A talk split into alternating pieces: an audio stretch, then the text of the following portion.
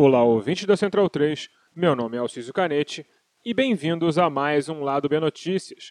Esse é o nosso semanário de notícias com a proposta de cobrir assuntos que merecem uma abordagem própria e diferente da que fazemos na edição de sexta. Os outros amigos painelistas de sempre estarão aqui eventualmente trazendo suas análises e hoje temos Daniel Soares no programa. Mas para ouvir nossas opiniões e debates, se ligue em nosso programa tradicional. Nesse episódio, vamos falar sobre o carnaval que não houve, o moralismo reacionário e uma rápida análise econômica com Daniel Soares. Além disso, teremos uma coluna de Bianca Pio, jornalista do Le Monde Diplomatique, do podcast deles, o Guilhotina, e agora do lado B Notícias. Segue a quarentena.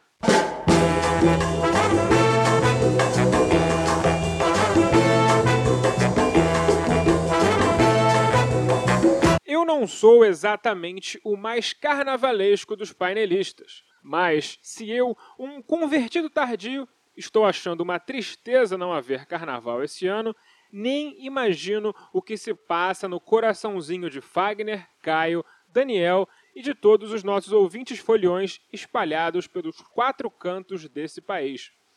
E a tristeza só aumenta quando vemos quem está feliz com a impossibilidade da realização do carnaval por causa da pandemia.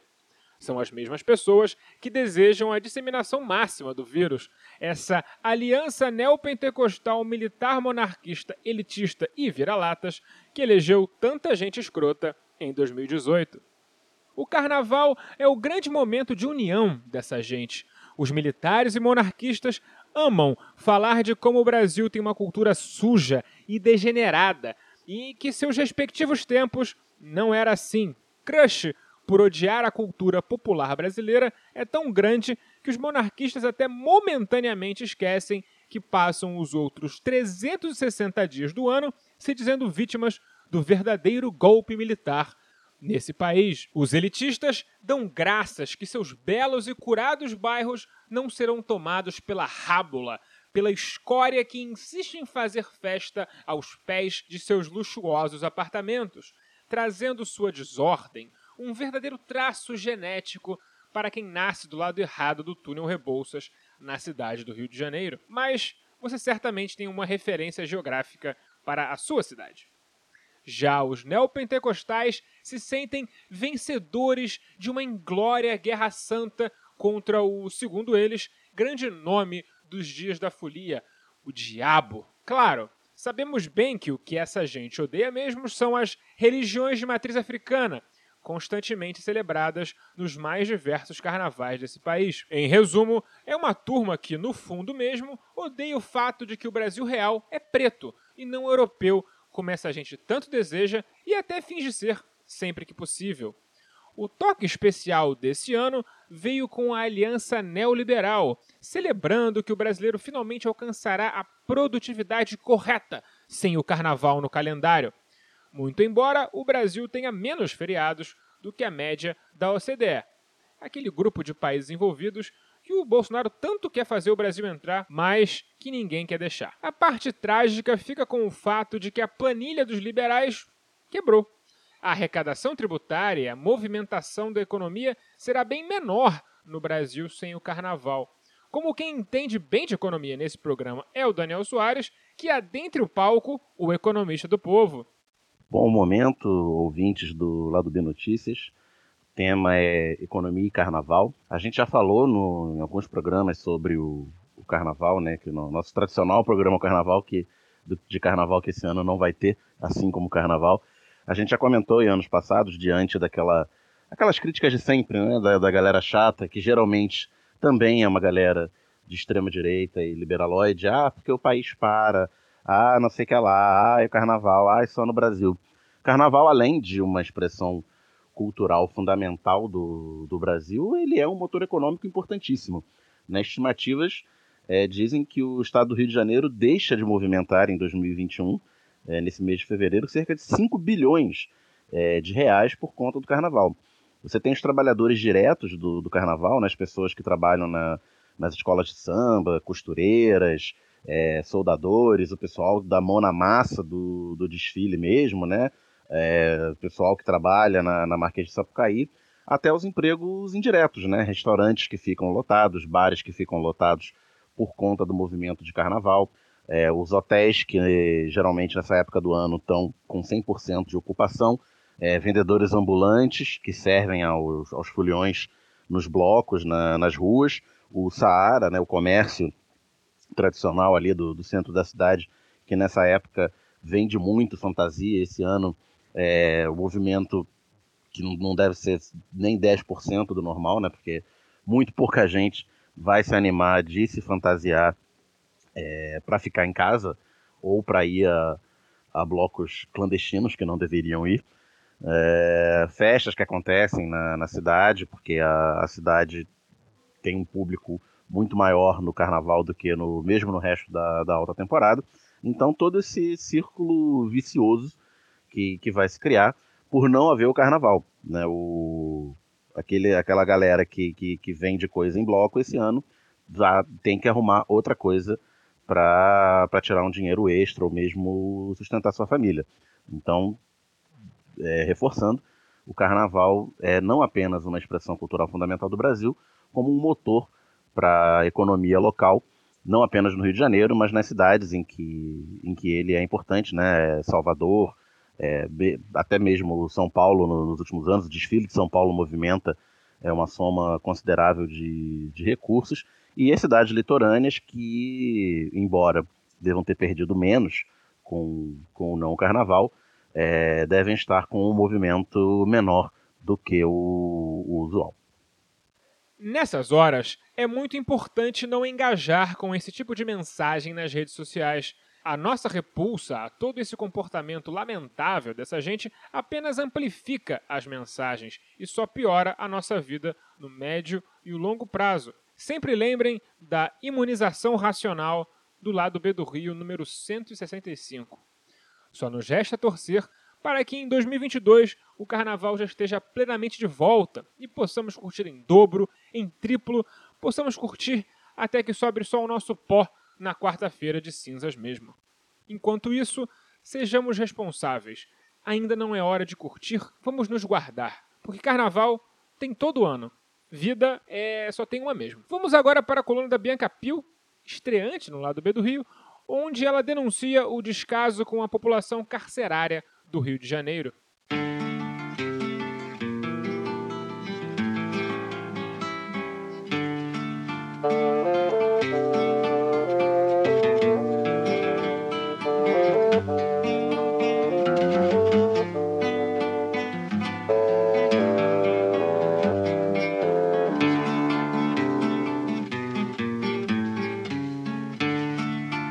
Salve ouvintes do Lado B Notícias. Eu sou Bianca Pio e estreio agora como colunista neste espaço. Uma vez por mês eu vou passar por aqui para trocar uma ideia com vocês. Já aproveito para pedir que comentem o que estão achando e também me contem quais assuntos acham importantes de serem abordados por mim aqui. Bom, nessa primeira intervenção, eu queria começar falando sobre o relatório do Mecanismo Estadual de Prevenção e Combate à Tortura do Rio de Janeiro, que foi lançado em janeiro. Esse documento traz dados preocupantes sobre a pandemia de Covid-19 nas prisões do Estado. Eu acho que nem todo mundo sabe, mas o mecanismo é um órgão vinculado à Assembleia Legislativa. É, o documento, que foi chamado de Aglomeração Legal e Morte Indeterminada, mostra como a vida de presos e presas estão sendo afetadas não só pela circulação do vírus, que vale o destaque, né, é fomentada justamente pelas próprias condições precárias das prisões, mas é, principalmente pela maneira como as autoridades judiciárias, penitenciárias e sanitárias têm gerido o problema.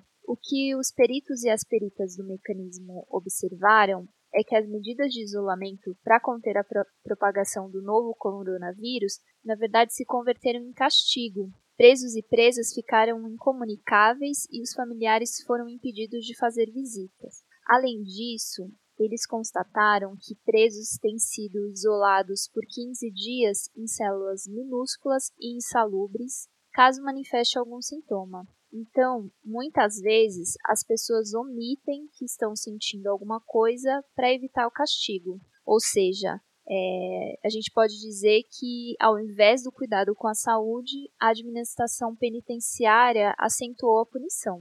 É, os relatos ouvidos pelos integrantes do mecanismo é que, mesmo doentes, as pessoas privadas de liberdade evitam se deslocar ao único pronto-socorro do sistema, já que, abre aspas, quem vai raramente volta vivo. Dentro do relatório, o que fica claro é a total incompatibilidade entre saúde e prisão. Na real, para falar de saúde, é, temos que questionar a própria existência das prisões. Um ponto que eu gostaria de destacar do relatório é a suspensão dos tratamentos de enfermidades como HIV/AIDS e tuberculose por conta da pandemia, fazendo com que a mortalidade por outras doenças aumentasse, mortes que seriam evitáveis se as pessoas tivessem tido a continuidade dos seus tratamentos. Durante a pandemia, a galera do mecanismo viu que muitas pessoas que convivem com HIV e AIDS tiveram outras infecções, muitos casos de tuberculose e toxoplasmose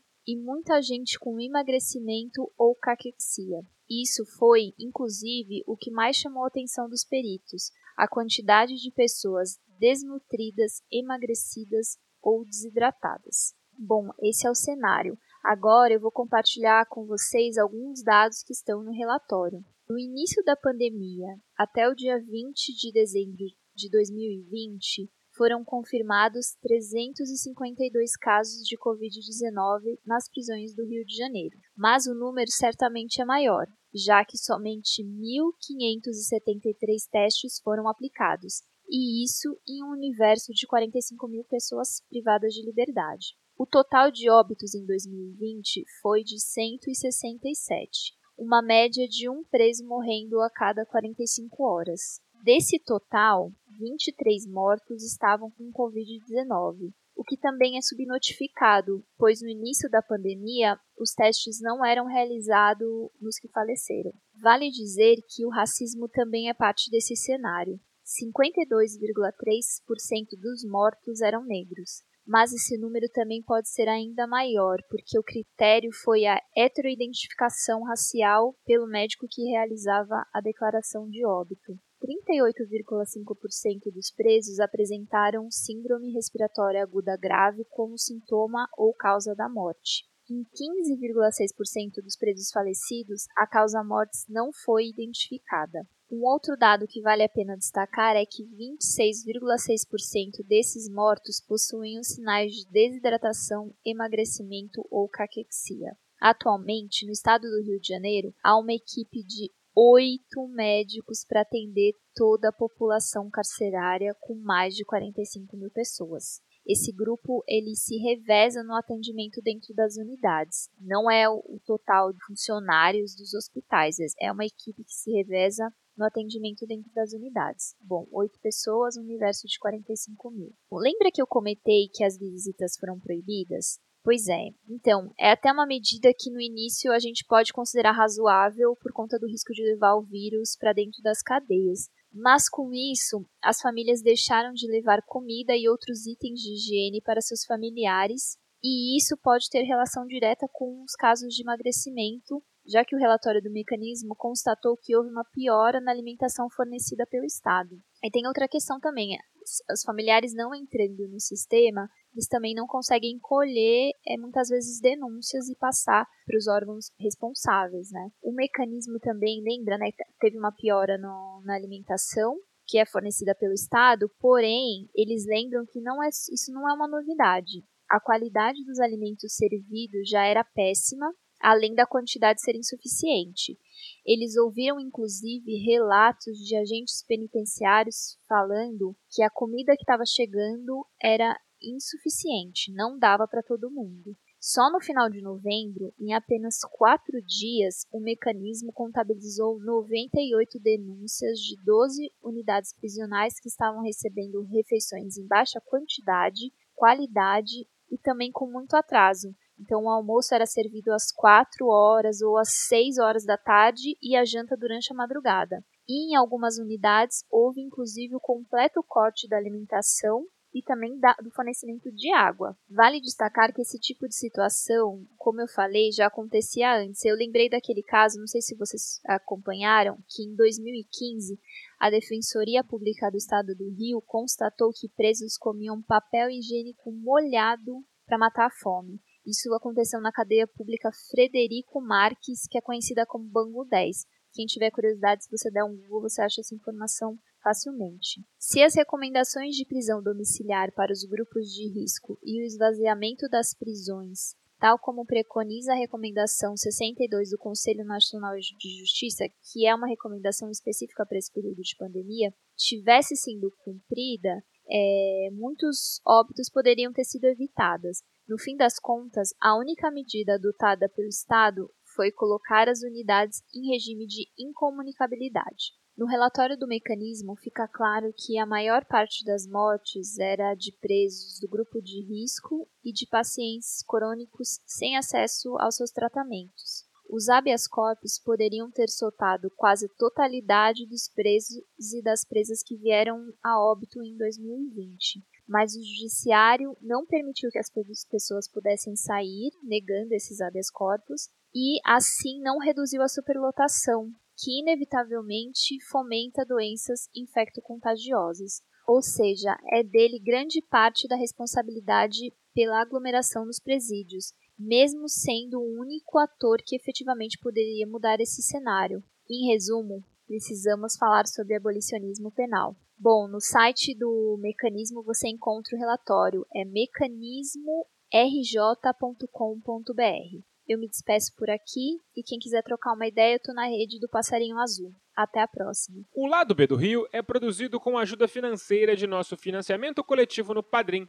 Se você gosta de nossos programas e quer que continuemos a produzir cada vez mais e melhor, considere se tornar um apoiador você também.